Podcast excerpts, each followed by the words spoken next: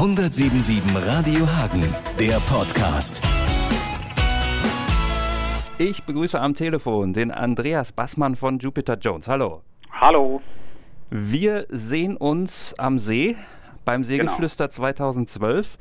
Wie ist das denn bislang gewesen? Also wir hoffen ja auf so einen schönen, sagen wir mal, goldenen, regenfreien Herbst. Seid ihr sehr gebeutelt in diesem Sommer mit Open Airs?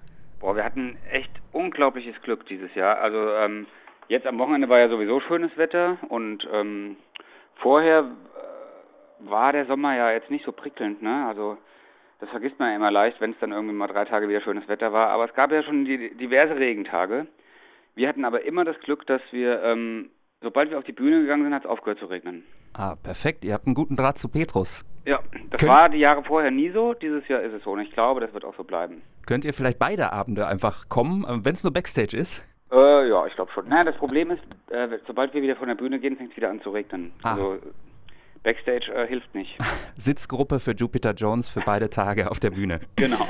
Was ist denn dein oder euer Wunschwetter? Also manche stehen ja auch total auf diese Schlammschlachten, weil sie dann sagen, das ist dann irgendwie ein ganz besonderes Erlebnis. Manche wollen auch äh, das totale Sonnenbrett. Hast du da eine Vorliebe? Also das totale Sonnenbrett, das muss es jetzt nicht unbedingt sein. Also ich mag es schon ganz gerne warm. Ähm, äh, ist mir auf jeden Fall lieber als Regen und als, äh, keine Ahnung, so grauer, trister Himmel. Aber es muss jetzt nicht ähm, 40 äh, Grad im Schatten sein. Und äh, weil ich glaube, dann kippen wir alle um auf der Bühne und auch die Leute vor der Bühne. Deswegen so ein, so ein gesunder Mittelweg wäre mir am liebsten. Vorteil beim Seegeflüster ist natürlich, dass ihr ja sozusagen backstage einen eigenen Pool habt, weil es ja in einem Freibad ist. Theoretisch könntet ihr auch in den See nebenan springen. Ähm, ist das was, äh, wo ich dich äh, noch ein bisschen mehr mit Vorfreude äh, ausstatten kann, wenn du das hörst? Auf jeden Fall, ja. wenn es dann noch ein Glas Champagner dazu gibt in diesem Pool, dann, äh, dann werde ich, glaube ich, äh, Hagen nie wieder verlassen. Ich notiere das, ich werde dich schocken. Es gibt ja. wahrscheinlich Champagner. Muss ich mit dem Veranstalter klären. Es kann auch äh, Champagner-Ersatz sein, ne? also es kann auch irgendwie Aldi-Sekt sein. Also Kellergeister kann ich ja. da anbieten. Schön. Ähm, reden wir mal über Jupiter Jones. Letztes Jahr war ja für euch irgendwie der absolute Oberhammer. Ähm, nicht zuletzt natürlich, weil Still auch unter anderem bei uns äh, so häufig gelaufen ist und von den Leuten so gemocht wird und wurde. Ähm, wie ist das eigentlich, wenn nach ein paar Jahren, also ich glaube fast zehn Jahren sozusagen mhm. der Plackerei der Schweine-Ochsentour, wenn sich das dann plötzlich und vielleicht auch ein bisschen unerwartet auszahlt? Ist man da erstmal geschockt? Was macht man da? Äh, geschockt nicht. Irgendwie ähm, war es schwer zu greifen, weil ähm, es ging ja jetzt nicht so, so total plötzlich. Also es war schon schnell, es war eine schnelle Entwicklung letztes Jahr, aber es ging nicht einfach so von einem auf den nächsten Tag. So plötzlich sind wir berühmt, plötzlich äh, äh, stehen wir in, in, in der Öffentlichkeit und sind äh, im Fernsehen und so, sondern es ging ja immer so nach und nach. Und ähm, das äh, ging halt auch alles ziemlich schnell letztes Jahr so nach und nach. Also es war halt permanent, wenn man permanent unterwegs, wir waren glaube ich letztes Jahr 300 Tage unterwegs und dann kann man das alles noch gar nicht so richtig irgendwie begreifen. Dann braucht man erstmal irgendwie so, so eine Woche oder zwei, wo man zur Ruhe kommt und mal über das, das ganze Jahr nachdenken kann.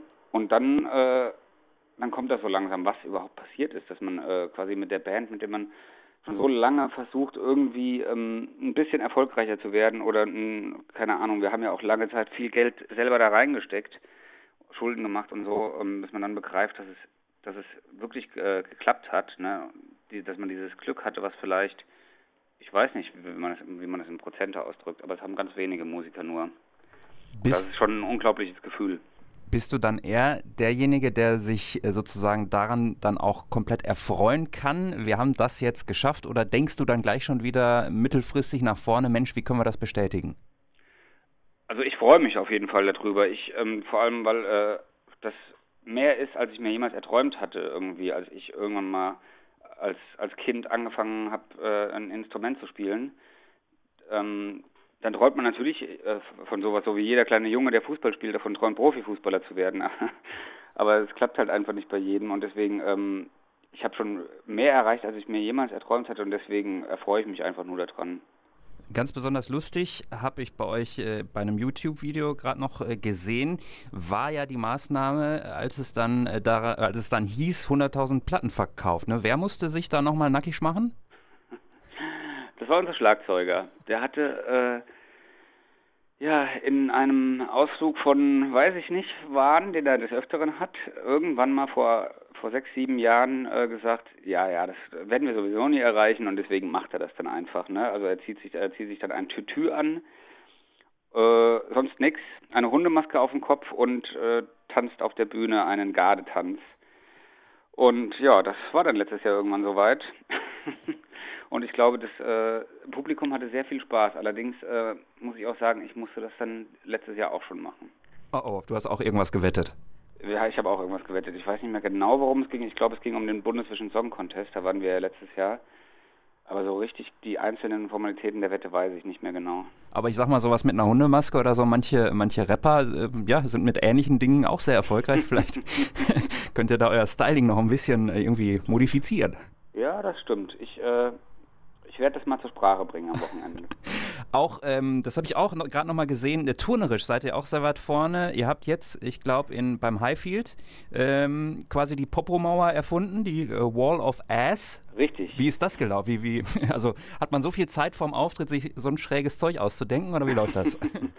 ja, das, also man hat schon viel Zeit. Also wir mussten jetzt beim Highfield äh, teilweise sehr viele Interviews geben, deswegen ging das ziemlich schnell rum, aber ähm, so als Musiker, wenn man dann auch noch mit einem Nightliner reist, also das heißt, man fährt des Nachts und äh, wacht am nächsten Morgen schon in der Stadt auf, wo man abends spielt, hat man schon viel Zeit. Und dann hat man natürlich auch viel Zeit, sich irgendwelche blöden Sachen zu überlegen. Und ähm, wir finden, wir finden zum Beispiel die Idee von den Donuts ganz, ganz toll, die halt, äh, die halt dazu auffordern, irgendwie den ganzen Dreck, der am Boden liegt, hochzuschmeißen. Aber man will ja auch nichts nachmachen, man will ja auch irgendwie was Eigenes haben.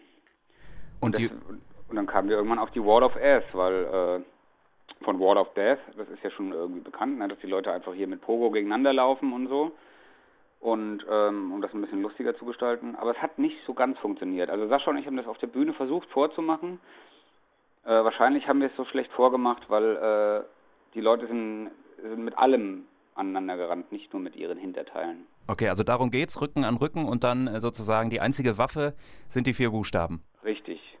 Ja, da müssen wir für Hagen nochmal trommeln, dass das vielleicht dann richtig gut klappt. Ja, ich meine, am Highfield, das war ja auch das erste Mal, ne? Also das ist ja, man, man braucht ja immer ein bisschen Vorlauf, bis sowas richtig gut klappt. Das wird, äh, nächste Woche wird das schon besser und dann in, in, beim Sägeflüster, ich glaube, da wird das die beste Wall of Ass, die die Menschheit je gesehen hat. Wow, super. Ähm, was kann man ansonsten erwarten von eurer Show? Ist das jetzt, würdest du sagen, äh, ja, vorrangig was für die, die auch wegen euch kommen?